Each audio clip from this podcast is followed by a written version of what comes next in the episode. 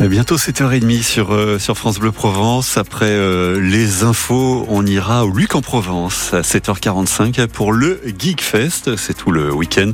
Il y aura aussi les belles adresses de Véronique Dardoise du Petit Futé qui nous emmènera à Aix-en-Provence. Euh, L'inforoute, sachez que ça va bien cette heure-ci. Aucune difficulté à vous signaler. Dans le ciel, ça va un peu moins bien. Ouais ça va être gris ce matin. Et puis ensuite, ce sera de plus en plus bleu. Certes, les nuages vont rester une bonne partie de la journée un peu partout dans notre région, mais ce sera beaucoup plus euh, lumineux. Euh, cet après-midi, notez que demain, c'est la pluie euh, que nous prévoit Météo France. Cet après-midi, il fera 13 degrés à Marseille, la même chose à Toulon, 11 à Aix-en-Provence. Les infos, c'est avec Marion Bernard et Marion, deux ans jour pour jour de guerre en Ukraine. Oui, ça pèse sur l'économie, on le ressent partout, y compris en Provence. Tout a flambé, les matières premières et surtout le prix de l'énergie.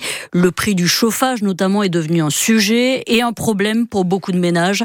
Un exemple aussi dans ce magasin de plants de campagne qui vend des poêles et des, des pelés, ces granulés de bois de chauffage. Et la boutique a du mal, leur prix a quasiment explosé, Fabien Ledu. Oui, ce qui a fait flamber les prix de ces billes de bois, c'est le boycott des produits russes, explique Alain Bourg, le directeur de la boutique. On avait des prix d'achat en Russie qui étaient relativement bas et qui influaient sur la totalité du marché européen. Lorsque le marché a été bloqué, les fabricants européens et notamment français ont augmenté leur prix de vente. Donc les prix de vente étant hauts, l'approvisionnement étant faible, ça a créé donc une pénurie. En six mois, le sac de granulés est passé de 4,50 euros à presque 8 euros. De quoi refroidir sa clientèle a eu une perte de vente de poils très importante, ce qui a généré une perte de vente du granulé. Depuis un an et demi, les clients préfèrent donc se tourner vers les pompes à chaleur. Pour Alain Bourg, les temps sont durs, sa société se serre la ceinture. On réduit les frais généraux, on éclaire moins, on, voilà, on fait moins de publicité. Au niveau des livraisons, on est attentif sur le nombre de palettes transportées par le véhicule. Autrefois, on livrait avec un poids lourd 4 palettes. Aujourd'hui, il y a moins de 6 palettes, on ne déplace pas. Voilà. Mais bon, on vit malgré tout. Alain Bourg estime que sa boutique a perdu 30% de son chiffre d'affaires et qu'il faudra plusieurs années avant de les retrouver. Un reportage de Fabien Ledu. Et la précarité n'avait pas besoin de la guerre en Ukraine pour se voir à Marseille. Une ville qui peut heureusement aussi compter sur ses associations pour aider son prochain. Par exemple, l'association K7e qui organise une collecte ce samedi pour les plus démunis. Ça va se passer dans le hall d'entrée du Super U TADI dans le 7e arrondissement où vous attendent des bénévoles. Vous pouvez faire des dons alimentaires, des pâtes, des paquets de biscuits ou encore des produits d'hygiène. Tout ça destiné aux femmes seules ou aux personnes âgées. Et c'est la présidente de K7e, l'association elle-même, Sandrine Touillon, qui fait ensuite la tournée de distribution pour ceux qui ne peuvent plus se déplacer. Une aide essentielle pour celles qui sont en grande difficulté.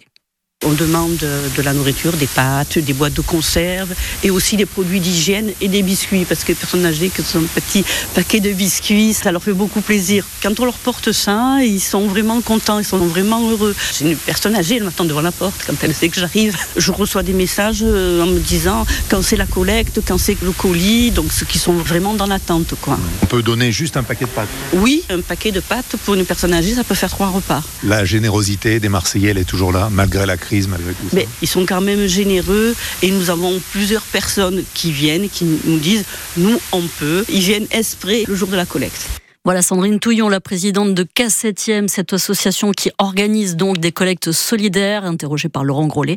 En général, les dons représentent donc sur un samedi deux gros caddies remplis et donc cette association est à retrouver dans l'entrée du Super UTADI aujourd'hui dans le 7e arrondissement de Marseille. À Orsières, préavis de grève sur les pistes de ski. Le personnel du domaine skiable et des remontées mécaniques appelle à un mouvement demain matin et un rassemblement dès 10h sur le front de neige. Plusieurs revendications au programme comme les conditions de travail et l'amélioration des salaires. Un appel à la grève qui a été lancé par le syndicat Force ouvrière. Les infirmiers et les infirmières libérales se mobilisent, elles, pour sensibiliser l'opinion. Opération tractage et discussion prévue ce matin midi, au, ce samedi midi, pardon, au péage de la Destrousse. Euh, football féminin, les Françaises en finale de Ligue des Nations. Les Bleus qui ont gagné leur ticket hier soir grâce à leur victoire contre l'Allemagne, 2 buts à 1 sur la pelouse de Lyon. Et c'est la défenseur originaire de Salon de Provence, Sakina Karchaoui, qui a mis le premier but. Finale mercredi prochain à jouer donc contre contre l'Espagne. L'Espagne aussi dans les plans de l'OM. Oui, Villarreal désigné par tirage au sort hier comme le prochain adversaire de ses huitièmes de finale de Ligue Europe. Match aller le 7 mars à Marseille. Avant ça, c'est la Ligue 1 demain, dès demain soir. OM Montpellier, ça va se passer au Vélodrome également. Avant ça, on va soutenir le RCT qui joue cet après-midi. Déplacement des Toulonnais à Pau pour la 16e journée de top 14. Et pas question de faiblir après la défense face à Castres. La défense, effectivement, face à Castres la semaine dernière et 8 défaites en 10 matchs.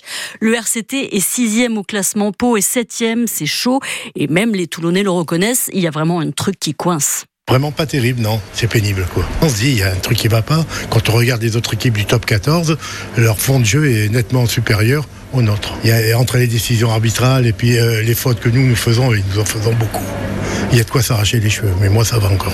Parce que j'en ai plein. Vous êtes fâché? Un petit peu quand même. Hein. Qu'est-ce que vous espérez là? Qu'il gagne, qu'il nous ramène quelque chose quand même, parce qu'à un moment donné, il faudrait peut-être qu'il se réveille. C'est bien beau de faire la fête, d'avoir des sous et tout ce qui s'ensuit, mais à un moment donné, stop, faut bouger. On reste optimiste, mais fragile. On aime le RCT pour tout ce qu'ils sont et pour tout ce qu'ils représentent pour la ville de Toulon, donc on est derrière eux malgré tout. Qu'est-ce que vous avez envie de leur dire là à l'équipe? D'imaginer que derrière eux, il y a toute une ville qui les pousse. Voilà, des Toulonnais interrogés par Christelle Marquez et Pau RCT, on le rappelle, le coup d'envoi est à 17h ce samedi.